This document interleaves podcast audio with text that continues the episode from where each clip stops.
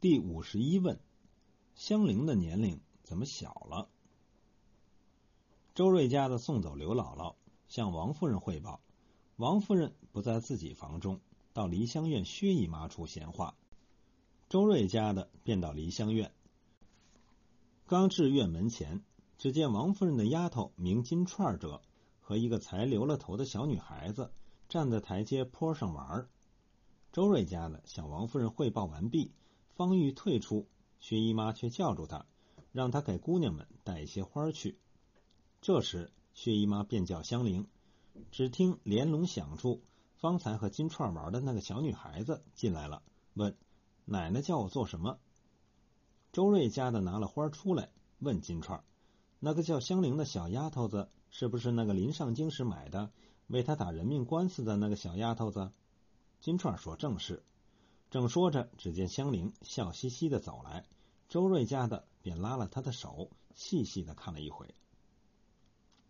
香菱便是甄士隐走失的女儿英莲，薛家买到后改的名字。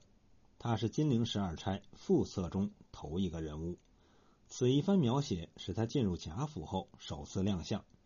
这里我们要注意“才留了头的小女孩子”这几个字。留头，通行本加了注，为又叫留满头。旧时女子幼年剃发，随着年事增长，先留顶心头发，再留全发，叫做留头。有些词书也有这个条目。大体和这个注释一样，但是都没有说到到底女孩子几岁留头。我们由才留头看不出当时香菱多大年龄。古时不论男女，才生下时大约胎发是要全部剃掉，以后稍微长大就要留起一些头发。男孩是在顶门两侧各留一撮，结成两个小压髻。称为角或者冠角、总角，女孩则是在顶门正中留一小撮，梳成一个小辫儿。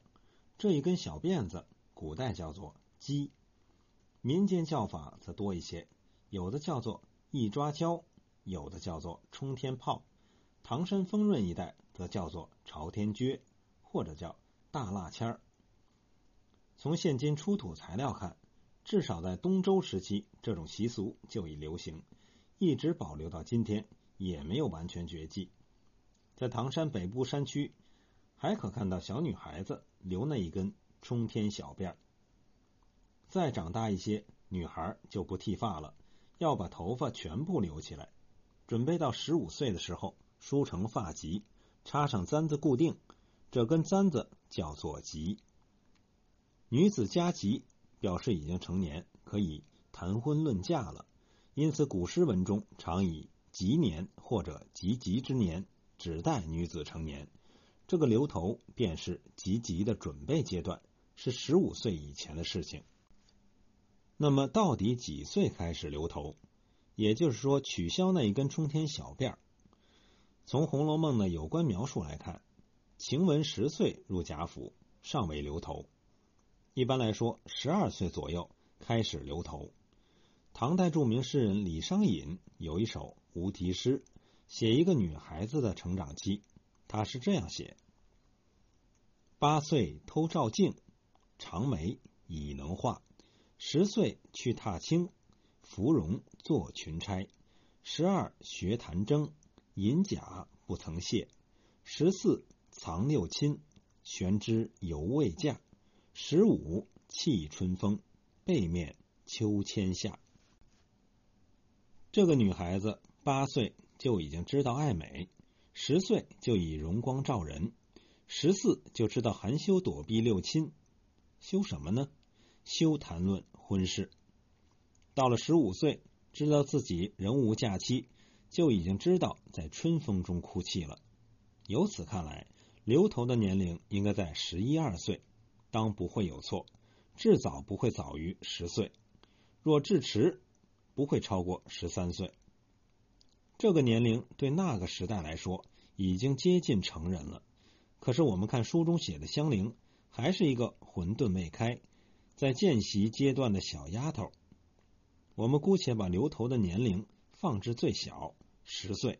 那么香菱此时是否是这个年龄呢？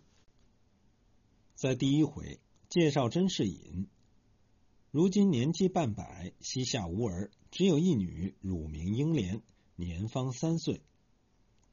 在英莲三岁的时候，甄士隐做了一梦，见那一僧一道携了石头去警幻处挂号，这一年便应是贾宝玉落生之年。英莲比贾宝玉大三岁。此时烈日炎炎，芭蕉冉冉，是夏季景象。这一年的中秋节，甄士隐决定资助贾雨村赴京赶考。贾雨村第二天便不辞而别。这以后，真是闲处光阴易过，疏忽又是，元宵佳节矣。这便是第二年了。英莲四岁，正是在这个元宵节。家人霍启抱英莲去看射火花灯，走失了英莲。英莲走失之后的三月十五，葫芦庙那一场大火延及街道，甄士隐家稍为瓦砾，投到岳父家，勉强支持了一二年，越发露出下世的光景来，便随了一僧一道飘然而去。这个时候，英莲应是六岁。后来贾雨村经历种种变故。到应天府做知府，便遇上薛蟠为夺英莲打死冯渊的案子。衙中门子原是当年葫芦庙内的小沙弥，认得英莲。他对贾雨村说：“这种拐子单管偷拐五六岁的女儿，养在一个僻静之处，到十一二岁时夺其容貌，带至他乡转卖。当日这英莲，英莲，我们天天哄她玩耍。”虽隔了七八年，如今十二三岁光景。这里告诉我们，英莲落入薛蟠之手是在十二三岁，而他并不是当年便进入贾府。贾雨村接手这个案子时，原告人说：“小人告了一年的状，竟无人做主。”又过一年，英莲应是十三四岁的模样。薛家是在贾雨村了结此案之后进入贾府，这样算来。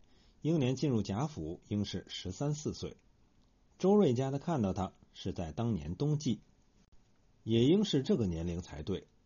那么如果说她是一个才留了头的小女孩，就实在不合了。上面是一种算法，还有另一种算法，即英莲比贾宝玉大三岁，这一年贾宝玉八岁，英莲应该是十一岁。十一岁的女孩子若是才留了头，也还合适。